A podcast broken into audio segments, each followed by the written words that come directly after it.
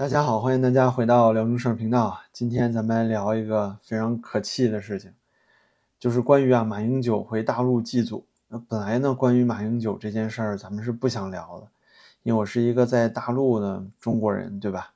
那对于台湾的事情啊是非常敏感的，那一般来说呢是不能碰的。对于我本人来说呢，我也是支持祖国统一啊，对不对？我肯定支持，我只是不支持武统。我觉得两岸之间啊本是同胞。流着一样的血，说着一样的话，有一样的背景，为什么我们要自相残杀呢？所以我是不支持武统的。而且啊，我们也一样向往台湾这种自由民主的社会。就纵观中国几千年的历史啊，可能在台湾的华人啊，算是第一次实现了，就是以我们自己给自己建立的一种民主的制度，真正自由的制度。虽然还有种种的不足，虽然台湾政府啊，不管是国民党啊，还是民进党啊，还是公民力量啊，总有各种腐败，待久了呀，都会有腐败，还有各种啊黑恶势力，对吧？这些东西啊都是存在的，问题确实不少。但是相对于啊一些不自由的社会环境来说，台湾已经是向前走了一大步了。那每一个人都说啊，我们这个社会并不是乌托邦，没有什么完美的社会。说这个社会呢，每一个人都是。啊，幸福安乐的在生活，政府呢也是完全的廉洁，不存在那样的事情。人类社会就是这样，就是有缺点，但是我们总要向前走，对吧？总会做的比以前更好一点。那因此呢，台湾还是一个很值得大家向往的地方。但是呢，今天这样一个敏感的话题，我也必须要想要聊一下这马英九啊，回国祭祖这几天，干了不少事情啊，有一些非常荒唐的事儿，比如说呢。在大陆这么多天，你明明是来跪舔的，对吧？来舔你爹、舔你妈的，但是呢，你怎么不啊好好的说统一呢？对不对？大陆的小粉红啊，首先对他非常有意见。比如说之前在中山陵的时候，在那儿又跪拜这个孙中山大总统啊，又什么说啊自己曾经也当过台湾总统啊，他曾经说过这样的话。当时就是他在问一帮小朋友的时候。他说：“哎，你们知道孙中山是谁吗？”他们说不知道。他说他是中华民国总统啊。说我也当过这个职位，就非常恶心啊，说话也说不出来，没法直说，就是你当着婊子还要立牌坊。但是最有意思的就是他在这个南京中山陵啊祭拜这个呃国父孙中山的时候，外面的小粉红啊群情激愤，有人就站出来说啊，你马英九算个什么东西？你对和平有什么贡献？你闭口不提统一，你就是个台独分子。是吧？就是你两边都不讨好。后来呢，这个马英九当天晚上又会见了这个江苏省的省委书记信长兴。这个会见期间啊，其中他们聊到了说这个啊，习马会啊，提到要和平，对吧？多交流。但是呢，他中间可能说错话了啊，他说了他是台湾总统，说曾经当过台湾总统，直接就让人家省委书记怼回去了。他说啊，马英九先生访问大陆第一站来南京啊，多年前呢。马英九曾担任国民党前主席啊，是台湾地区领导人，一直坚持“九二共识”和一个中国。说你反对台独，推动两岸关系和平发展啊，对此表示赞赏。就整个是一个居高临下的状态。就这个省委书记呢，对这么一个所谓的台湾前总统是不屑一顾的。但马英九没办法，这次带着任务来的。说实话，我对马英九这个人呢。其实本来不反感的。首先啊，大家都喜欢他这个长相，对吧？你一看呢，看起来就像正人君子。其次呢，就是马英九啊，也是很难得的，说在这个台湾执政啊将近十年的过程中，虽然卸任了，但是没有被发现什么腐败的丑闻。因为毕竟啊，之前什么陈水扁啊、李登辉啊，啊各自都有一些腐败啊和滥用职权的丑闻，甚至陈水扁在这个卸任之后还蹲监坐狱了，对吧？这个口风特别差。所以马英九呢，应该是一个比较廉洁的领导人，这一点啊确实不多见。这不仅仅是台湾啊，就我觉得全世界华人里面都不太多见。但是呢，就这么一个人，他自己啊经常背弃自己的信仰。他作为这个国民党的党主席，你去拜见的是国父孙中山，国父是中华民国的国父，对吧？那虽然我在这里我是大陆人，我不能这么说啊，我肯定要支持中华人民共和国。但是呢，你自己对吧？你自己对于你自己的信仰，你都不敢去支持了。你知道你们国父孙中山啊说的这个啊三民主义，说的那些三权分立这些思想，在我们中华人民共和国是严令禁止的，你知道吗？你说到那些求同存异那些东西啊，你怎么能够求同存异呢？但是啊，这都还没完。今天最狠的呀，就是他到了武汉，参观了这个抗疫博物馆。抗疫博物馆啊，是关于整个武汉最开始疫情爆发的时候，怎么样控制住疫情啊那些啊历史资料。但是呢，他发表了这么一段话，大家来听一听。作为主战场的武汉，前深似海，后望如山，先后。那请问参观完有什么样的一个感受？我们看到，呃，大家在这个张院长的领导之下，啊，把疫情啊初步的做了好的控制，使得它不会。大幅的向外扩展，这点我们感到非常的敬佩。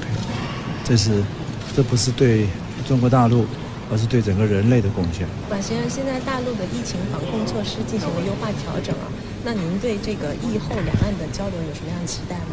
我我想大家都努力的把这个这个这个呃抗疫的工作啊，能够做得。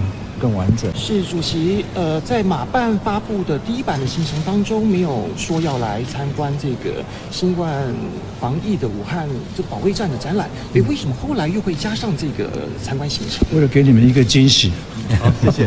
这段讲话呀，是让我真的非常气愤的点，真的是点燃了所有的愤怒。所以今天啊，必须要做一期节目，别的都不干，咱们就好好骂一骂这个马英九。你说啊，你人模狗样的，看起来这么正直，对吧？仪表堂堂啊，头发还弄得油光锃亮，但你怎么能张嘴喷粪呢？就武汉疫情的事情，是不是病毒来源于武汉，咱们就不提了。这事儿啊，全世界拿不出确凿的证据来。但是呢，他在这信口雌黄，他说啊，这个武汉初期的疫情受到了非常好的控制，这简直是在搞笑。武汉当初发生了什么事情？这世界上还有什么人不知道吗？为什么会有这些火神山、雷神山突然间造的这些方舱医院？不就是因为疫情在一开始不断的掩盖中导致大规模的扩散吗？正是因为当时抓了很多啊这个啊吹哨人，比如说像李文亮这样的人，然后呢，正值过年期间，当地政府啊就是觉得啊这个病毒报上去了，但是中央迟迟下不了决定，所以没办法呀，他不能说这个病毒就是特别可怕的新冠病毒，不能说它是类似于非典。所以呢，就只能把消息全都压下来，把相关吹哨人啊全都训诫。有些人因为造谣啊，甚至都传唤了，寻衅滋事。最后的结果就是办了各种千叟宴。整个过年期间啊，武汉人流自由流动，导致了疫情大规模的扩散。在这种巨大的悲剧面前啊，你不去悲悯那些受害的人也就算了，反而在这里啊为那些罪人唱赞歌，你的心里还有半点良心吗？所以像马英九这样的人。我觉得他值得人信任吗？他心中并没有什么良知啊！你看到这个人啊，就是一个仪表堂堂的衣冠禽兽。之后呢，他又说到，武汉早期的良好控制导致了疫情不会大幅的向外扩散，这一点导致他非常钦佩。那整个台湾的疫情是怎么起来的？难道你不知道吗？不也是从中国传过去的吗？你自己对台湾发生了什么都不记得了吗？我觉得这次马英九过来啊，按照中共的要求来演戏，你有各种任务，你要唱赞歌，同时你还有一个目的，就是要为啊明年的这个二零二四的大选给国民党拉选票，对吧？你想要展示你的那个口号，就是说票选国民党，两岸就和平啊；票选民进党，两岸就要打仗。那你为了这个目标，就到大陆来受辱，对吧？当着这个孙中山国父的面，体验着。中华人民共和国政府啊，给你带来的各种特权，明明在知道啊，背离了这个三民主义，而且这里面还有这样一个细节，就其中这段采访中呢，有一个记者就问他，说你的行程里面并没有包含参观这个新冠防疫武汉保卫战的展览，说你为什么来这里呢？他说我要给大家一个惊喜。我觉得啊，这里更多的是中共政府给了马英九一个惊喜，可能他自己本身就没有想要来到这儿，因为在这里去舔。那真的是太困难了，因为武汉这个事情无论如何都不可能是政府的功绩。那整个过程中，武汉造成了那么大的灾难，数万人传染，死伤无数，直到最后你都不会知道武汉到底真正因为疫情有多少人伤亡。而且当时呢，这个给出的死亡数字只有几千人不到。事实上，就是之后大家领骨灰盒的时候排了特别长的队，那个时候很多相关的视频，我相信大家也都看过。但是现在呢，这个马英九被迫来舔这个不可舔之物啊，然后啊，关键还说啊是给大家一个惊喜。我想这个时候他自己心中啊，肯定也是一万头草泥马奔过了。但现实中啊，这个马英九来到武汉，无非啊就是想要帮助这个疫情扩散的原因来洗白，因为毕竟呢，国际社会普遍认为啊，疫情是从武汉开始的。那老公政府都觉着啊，既然你这个马公公都来了，对吧？那既来之，那你就给我们好好宣扬一下吧。所以啊，肯定是临时调派他过来武汉，而且你必须得讲这句话，你必须得说我们武汉当初是疫情控制的好，而不是因为我们的武汉政府掩盖疫情而导致病毒的大规模扩散啊。所以你必须要填起来。这一次，我觉得本来马英九应该是啊信心满满的，觉得我来到中国对冲这个蔡英文在美国拜访所导致的这种啊两岸之间的紧张氛围，同时呢，我还能够给这个台湾的民众展示。说我个人代表国民党，整个国民党的意愿都和大陆有非常好的关系啊！只要你们选了我国民党上台之后呢，跟大陆之间啊就不会有任何的贸易摩擦，也不会有什么军事上的摩擦，你就能安安稳稳过日子。他应该就是这么想。但这回呢，你偏偏加上了武汉这个行程，我觉得整个过程啊会让这个台湾民众非常非常反感。比方说啊，有这个记者就问啊，台湾的疫情指挥官。就说你听到马英九的这个发言了吗？啊，他说啊，这个呃，武汉当初防疫防的特别好，但是呢，这个指挥官就说，事实上是武汉传播的 COVID-19 造成了近七亿人感染，七百万人死亡，是人类历史的大灾难。其实这就是很多啊，就境外的老百姓普遍的一种认知。我觉得我这里啊，那我是一个国内大陆生活的中国人，我不敢说这些东西是对是错啊，咱也不去做评论。但我就想说，这是你们台湾民众啊自己一个普遍的认知。但你今天过来说这样的话，我觉得你们国民党是不是明年不要选了？这不是典型的帮倒忙吗？所以啊，加了这个额外行程之后的马英九，他就算是回了台湾，肯定是没有什么好果子吃，党内一定会把他骂到死，因为这实在是太脑残了。等于是啊，中国政府给你下了个套，你自己来了，来了你就跑不了。你总不能说到了中国之后，人家给你安排好行程了，必须得去武汉，你愣说你不去吧，对吧？你敢不去吗？所以这回呢，等于是啊，自己挖了个坑，自己跳进去了。现在呢，让整个台湾的民众啊，都觉得你非常可笑，既丧失了尊严，又丧失了良知，同时最后啊，连最后一点底裤都没了，成了胡锡进了，对吧？成了司马南了。你说现在这马英九和司马南之间，我觉得区别也不大了。要不改名啊？这个马英九老师啊，您就回大陆吧。大陆啊，有您一碗饭吃。您就在这个呃 B 站啊什么的、抖音上开个账号，天天舔供就行了。你看这个司马南啊、周小平啊，活的都特好。那你看你还有这么一个所谓台湾地区前领导人的身份，那你这个流量肯定也不差呀。你看那个洪秀柱，对不对？那钱也是不少赚。所以马英九啊，以后别待在台湾了。不是喜欢大陆吗？就过来吧！啊，我们中国欢迎你啊，来这赚钱吧！我们这傻子可多了。不过说到最后啊，我还想再多聊一点关于马英九，就是当初他是怎么下台的呢？其实马英九整个十年啊，一直以来也是中国相对来说政治比较稳定的十年，经济发展很快的十年。这十年呢，两岸关系融洽，经贸往来也非常密切，所以啊，对整个不管是大陆还是台湾都有非常大的好处，两边都受惠了。但是最后呢，导致他下台的方式啊，确实特别不体面。就是在二零一四年的时候，有这么一场叫做“太阳花学运”，这是怎么回事呢？当时啊，是有一个啊所谓服贸协议，这个服贸协议的全名啊叫做《海峡两岸经济合作框架协议》，也被称作是啊服务贸易协定。那这个服务贸易协定呢，是从二零一一年三月的时候就开始磋商了。当时啊，两岸两会在上海市举行了一个第九次高层会谈。然后签署了这个协议，那这个服贸协议里啊，包含了大量的关于国计民生的重要的领域，比如说金融啊、保险啊、商业服务、建筑啊、环境、运输、文化娱乐，很多很多方面。就很多人担心呢，尤其是台湾的人担心啊，在这个服贸协议签订之后，就等于啊，中国大陆和台湾在经济上就融合了。那从此以后呢，台湾可能就失去了独立性。那这里我也表示啊，我不评判对错啊，我是大陆人，我支持两岸统一啊。那紧接着呢，这个服贸协议啊，就在台湾的社会上产生了巨大的争议。当时的在野党啊，民进党也是提出这个服贸协议必须要通过立法院审核才可以。然而呢，在这个三月十七号的立法院联合会议上，这个当时啊，中国国民党的立法委员叫张庆忠，他宣布这个海峡两岸服务贸易协议。审查超过九十天了，因为这九十天内啊，两党吵得不可开交，所以得不到一个统一的答案。但是呢，这个立法委张庆忠就说，这个审查已经超过九十天了，所以依法呀，应该视为审查通过，要把这个协议呀强送到立法法院进行存查，就是把它存档。那这种举动呢，就直接引发了当时公众啊巨大的不满。